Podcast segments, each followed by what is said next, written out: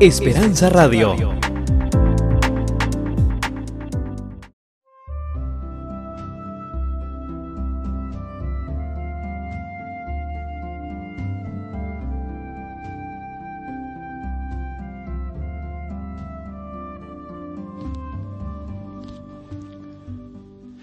Apreciados amigos, les saluda el pastor y doctor Jorge Eliezer Rico, quien tiene el gusto de extenderles una cordial y sincera bienvenida a este su programa Conexiones Bíblicas. Estaremos analizando tópicos bíblicos de interés utilizando la Santa Biblia como nuestro principal libro de texto. Viajaremos por las Escrituras haciendo conexiones importantes que podrán ayudarnos a comprender más ampliamente el mensaje de salvación, o como el apóstol Juan lo llamara, el Evangelio eterno. En esta ocasión, quiero hablarles a ustedes acerca del el sábado dentro de la iglesia apostólica, la iglesia cristiana, allá en el libro de los Hechos de los Apóstoles. La escritura me dice a mí que al igual que en los cuatro evangelios, el sábado también desempeñó un rol preponderante en la vida espiritual y religiosa del judaísmo y de la iglesia cristiana en aquel primer siglo de la era cristiana. Cada evangelio tenía una razón teológica por la cual el sábado era observado o por la cual Jesús realizaba milagros en día sábado. Cabe destacar una característica interesante de los milagros de Jesús y es la siguiente. Cada vez que Jesús hacía un milagro en día sábado, usted va a encontrar que las personas no eran individuos con problemas graves o crónicos que pudieran estarse debatiendo entre la vida y la muerte, sino que eran asuntos que el individuo podía esperar un día, una semana, un mes, no se iba a morir. Sin embargo, Jesús lo sanaba en día sábado, sabiendo que iba a incurrir en dificultades con los líderes religiosos de la época, porque quería enseñar un mensaje claro acerca del sábado. Lucas, quien escribe su segundo ejemplar en el Nuevo Testamento y lo llama Hechos de los Apóstoles, toma esa misma temática que él presenta en el Evangelio acerca de redención y salvación, liberación, y lo aborda en el, libro de los Hechos de los Apóstoles. De ahí que nos muestra a una iglesia cristiana en actividad. ¿De qué manera? Cuando usted va al libro de los Hechos de los Apóstoles, la iglesia cristiana entonces es presentada en actividad continua, proclamando el Evangelio del Señor, en actividad misionera, sanando a enfermos, resucitando muertos, y todo esto era con el propósito de liberar almas, bien sea judíos, bien sea gentiles, de las garras de Satanás. Note usted algunos ejemplos, los he escrito en la pizarra para su beneficio. Acompáñeme brevemente. Por ejemplo, Hechos de los Apóstoles. En el capítulo 13, versículos 42 al 44, se me presenta a Pablo y a los otros discípulos yendo a territorio, entrando a sinagogas, predicando el Evangelio, y ahora los gentiles le piden que regrese el sábado siguiente, vuelven a predicar, y Hechos me dice que hubo conversión no solo de judíos, sino también de gentiles. Ahora, ten en cuenta algo, apreciado amigo.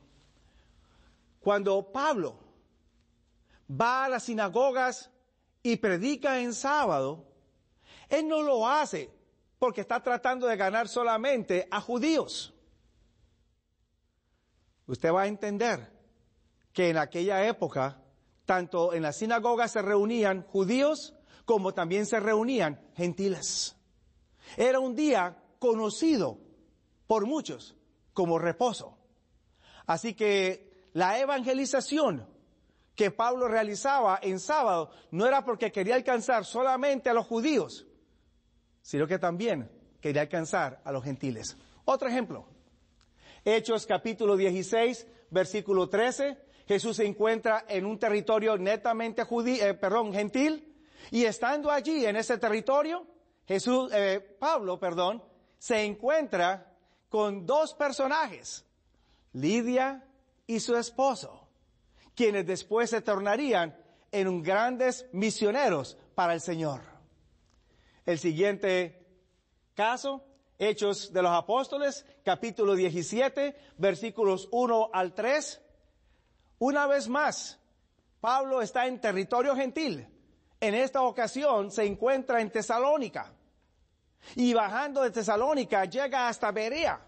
Y ahora entonces, territorio que es macedonio, ahora allí Pablo una vez más va y predica el Evangelio. Y la escritura me dice a mí que predicaba en día sábado y proclamaba tanto a judíos como a gentiles.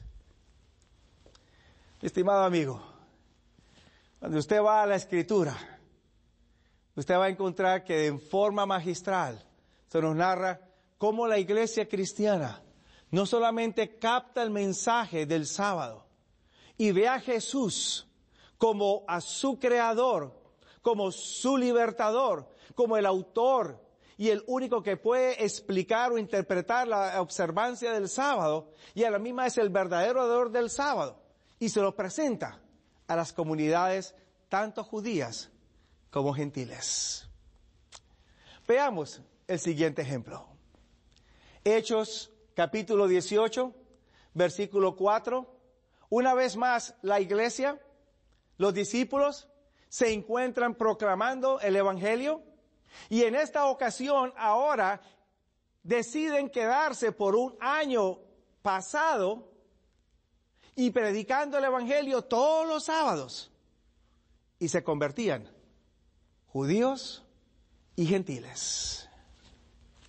Mi querido amigo, cabe destacar entonces que esta actividad evangelística que realizaba la iglesia cristiana no la hacía solamente porque el sábado era el día de observar de los judíos, sino también para alcanzar a los gentiles. Querían presentar a Dios como el centro del sábado, como aquel cuya vida brindaba todo para nosotros y que la vida del ser humano sin Dios era como un espejismo sin significado. Así que ellos predican porque también para adorar a Dios buscaban salvar a los gentiles. Una linda combinación en la actividad misionera de la iglesia cristiana de aquella época. Una iglesia que solamente buscaba reflejar a Cristo Jesús en su diario actuar pero a la misma vez proclamar el mensaje de salvación por medio de Cristo Jesús. Cuando hablamos de la proclamación de la iglesia cristiana, quizás usted va a encontrar que había un mensaje bastante particular dentro de esta proclamación. El énfasis que hacía la iglesia cristiana y que usted lo encuentra marcado allí o registrado allí en el Nuevo Testamento giraba en torno a la muerte, a la resurrección de Cristo Jesús. El mismo mensaje que viene siendo proclamado desde el jardín del Edén, desde el mismo comienzo de la historia, el Mesías que habría de venir, que habría de morir, ser sepultado y resucitado, era el mismo mensaje que proclamaban los primeros cristianos, los primeros discípulos, los apóstoles de Cristo Jesús.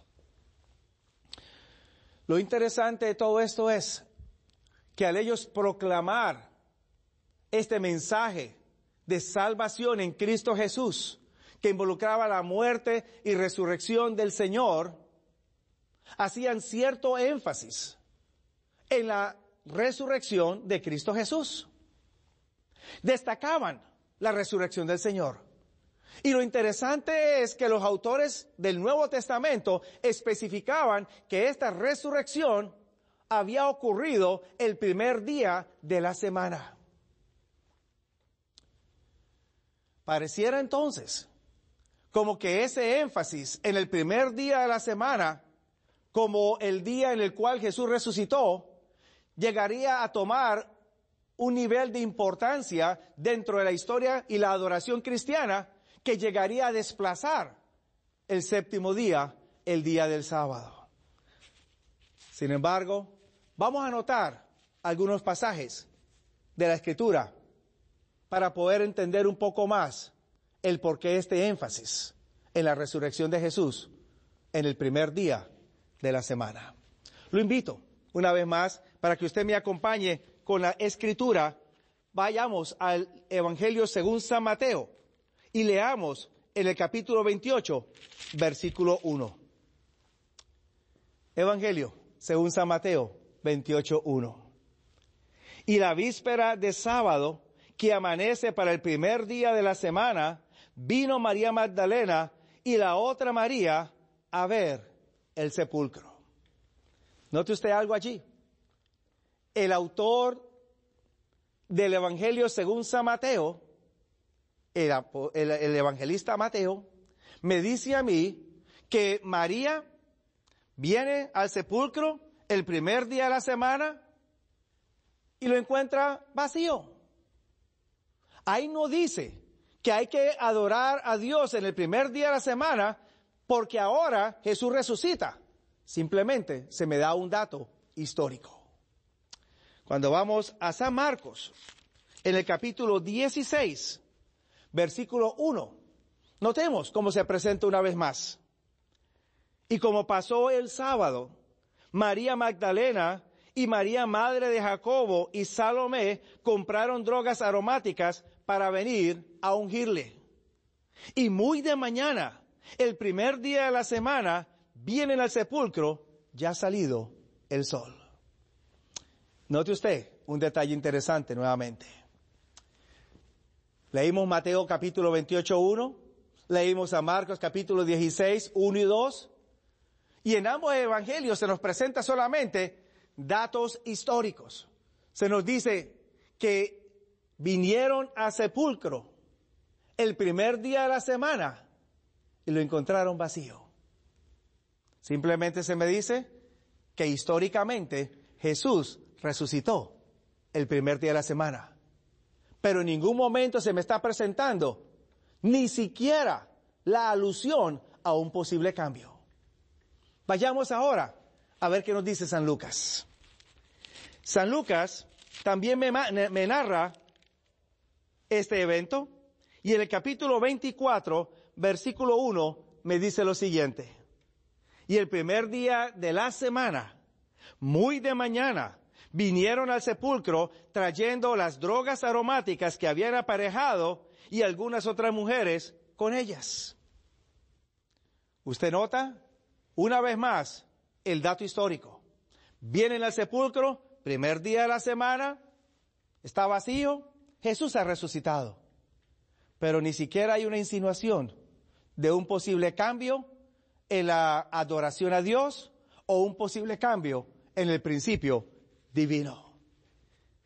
Chequemos uno más. Hasta el momento hemos visto en los primeros tres evangelios que no hay un indicio de que la iglesia cristiana hubiera, hubiese entendido como que vendría un cambio en la adoración a Dios y en el día de reposo. Ahora San Juan, el capítulo 20, me presenta la otra narrativa que reitera el evento de la resurrección de Jesús. Veamos. Y el primer día de la semana, María Magdalena vino de mañana, siendo aún oscuro, al sepulcro y vio la piedra quitada del sepulcro.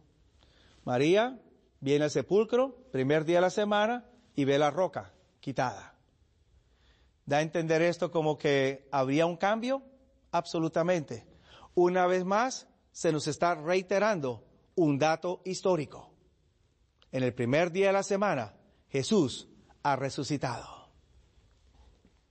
Quizás entonces empezamos a notar que el énfasis de la iglesia cristiana al hablar o proclamar la resurrección de Jesús como habiendo ocurrido en el primer día de la semana, no obedecía a un futuro posible cambio en el sistema de adoración o en el día de adoración, sino a otro asunto.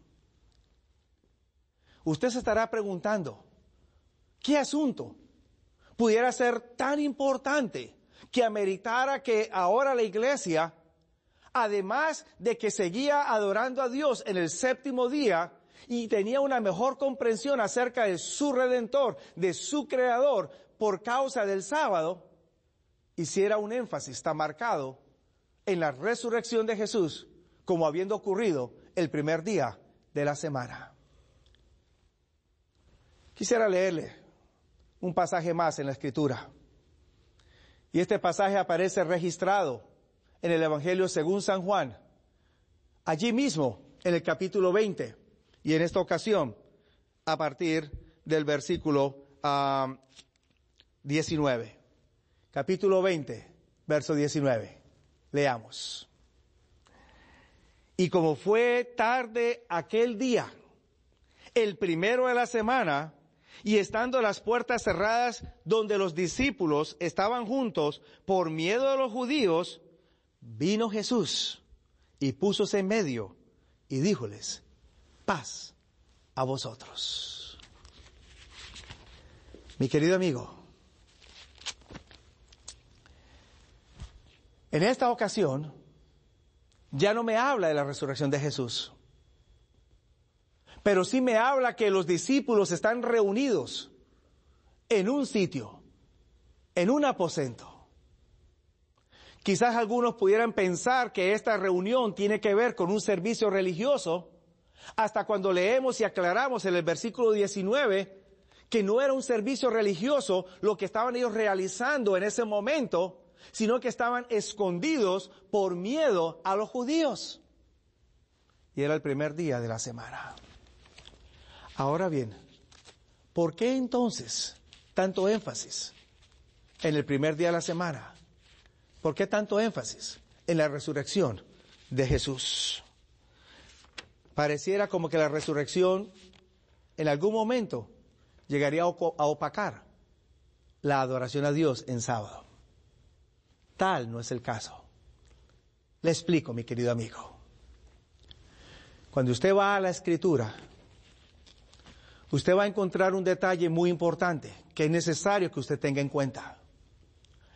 Al leer los cuatro evangelios y aún al leer las mismas cartas de los apóstoles en el Nuevo Testamento, usted va a encontrar que ellos presentan a Jesús como el cumplimiento de todas las promesas, de todas las profecías que Dios hizo a los padres desde el antiguo y las reiteró a través de la historia.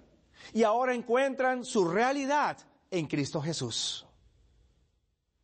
No es entonces de pensar que ahora ellos van a presentar un mensaje completamente aislado o completamente divorciado de las promesas y del Antiguo Testamento.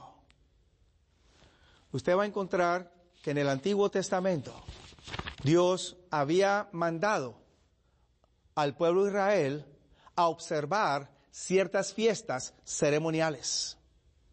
Además del sábado séptimo día, habían siete otras fiestas ceremoniales, llamadas también sábados, porque en el día en que cayeran y se celebraran, ese día no se podía laborar de ninguna manera. Tres de esas fiestas eran muy particulares y el mismo apóstol Pablo nos las ayuda a comprender. Las primeras tres eran la fiesta de la Pascua, la fiesta de los panes ácimos y la fiesta de las gavillas. ¿Qué había de particular con estas fiestas?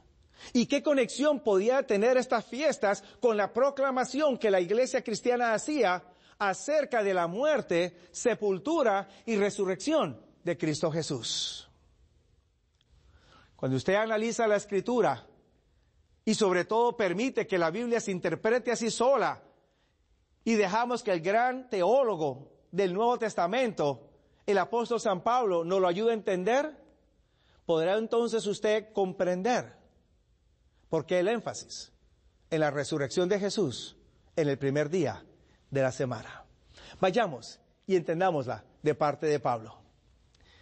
Pudiera, por favor, una vez más tomar la escritura, lo invito para que me acompañe a la primera carta que el apóstol San Pablo escribiese allá en el capítulo 5, primera carta a los Corintios, perdón, capítulo 5, primera carta que Pablo escribiese a los Corintios, capítulo 5. Y allí entonces vamos a leer de primera mano los versículos eh, 6, 7 y 8. Leamos.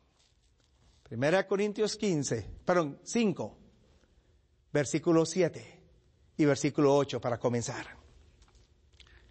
Verso 7. Limpia pues la vieja levadura para que seáis nueva masa, como sois sin levadura, porque nuestra Pascua, que es Cristo, fue sacrificada por nosotros. Acompáñame a la pizarra brevemente. Encontramos entonces las tres fiestas aquí numeradas, la Pascua, los ácimos y las gavillas. De acuerdo al apóstol San Pablo, en 1 Corintios capítulo 5, versículo 7, estas fiestas, además de haber sido conmemorativas, un recuerdo de la liberación de Egipto, estas fiestas también eran tipológicas porque pronosticaban, ellas proyectaban a los israelitas hacia el futuro sacrificio de Cristo Jesús. Y la Pascua me habla en forma clara acerca de la muerte de Cristo en la cruz de Calvario. Sigamos leyendo, capítulo 5 y ahora versículo 8. Así que hagamos fiesta, no en la vieja levadura ni en la levadura de malicia y de maldad, sino en ácimos de sinceridad y verdad. Ahora, Pablo, además de conectarme a Jesús con la Pascua, también me conecta a Jesús con el cumplimiento de la fiesta de los panes ácimos. Como lo ilustra aquí la pizarra, la Pascua y luego los panes ácimos. Tercera fiesta, mi querido amigo. Primera de Corintios, capítulo 15, versículos 20 en adelante. Leamos. Mas ahora Cristo ha resucitado. Este capítulo 15 es completamente dedicado a la resurrección de Jesús. Y Pablo me dice, mas ahora Cristo ha resucitado de los muertos, primicias, cabillas, es la misma palabra, de los que durmieron es hecho. Porque por cuanto la muerte entró por un hombre, también por un hombre la resurrección de los muertos. Porque así como en Adán todos mueren, así también en Cristo todos serán vivificados. Note el siguiente versículo, verso 23. Mas cada uno en su orden. Cristo las primicias, o Cristo las gavillas, o Cristo los primeros frutos. Luego, los que son de Cristo en su venida. Sí, apreciado amigo. Venimos entonces a la pizarra y vemos entonces tres fiestas, las primeras tres fiestas ceremoniales la Pascua, los ácimos y las gavillas. Estas tres fiestas apuntaban a este evento central en Cristo Jesús. Y las tres ocurren en el mismo fin de semana. Jesús muere el día viernes, es crucificado, cumplimiento de la Pascua. Jesús es sepultado y pasa todo el día sábado en la sepultura su cuerpo es sepultado sin pecado.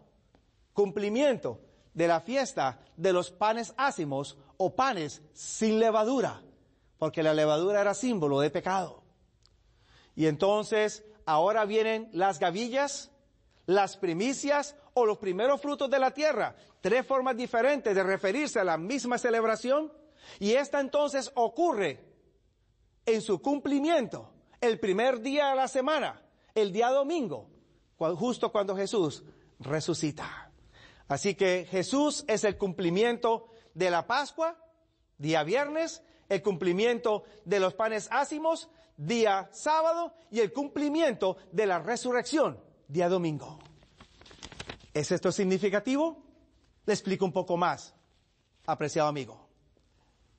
Estas fiestas son significativas porque ahora Jesús es su cumplimiento total. Por medio de ellas ahora los judíos no tienen que estar esperando a un Mesías futuro porque ya en Cristo Jesús tenían a ese Mesías.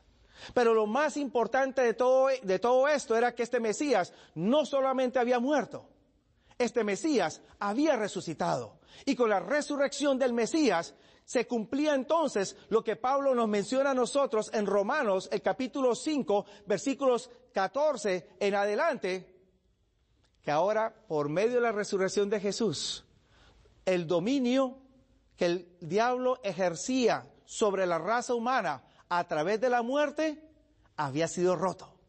El diablo había sido vencido. Y si Jesús murió y resucitó, la garantía sería que usted, si muriese, también llegaría a vivir o a resucitar. Esa es la promesa que encuentra su cumplimiento en Cristo Jesús. Y ahora los apóstoles se, encargan de difundir todo este mensaje, porque es en Cristo Jesús que se rompen las cadenas del dominio satánico y ahora todos podemos aspirar a tener vida eterna a través de la resurrección de Cristo Jesús. Sí, mi querido amigo, qué lindo es el mensaje del Evangelio. Qué hermoso es esta promesa que Dios cumple en tiempos de Jesús, en tiempos de los apóstoles y que todavía resuena para usted y para mí en estos tiempos presentes. Amigo, Jesús quiere también romper las cadenas que lo pueden tener usted atado al enemigo. Usted puede vivir porque Cristo murió y resucitó. El cambio no existe. El énfasis en la resurrección es solamente para presentar que Jesús murió y resucitó para que usted tuviera vida y la tuviera eterna. Una esperanza que todavía late en nuestros corazones.